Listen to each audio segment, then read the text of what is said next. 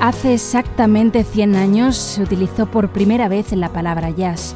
Estas cuatro letras se acuñaron para hablar sobre la fuerza, la inspiración y la alegría. Pero ¿quiénes representaron a este género?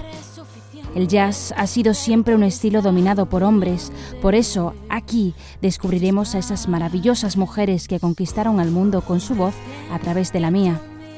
Hoy vengo a contaros todo sobre mí y mis canciones, sobre cómo descubrí el jazz y sobre todo a cantaros las canciones de aquellas que me animaron a ver que la música era mi camino.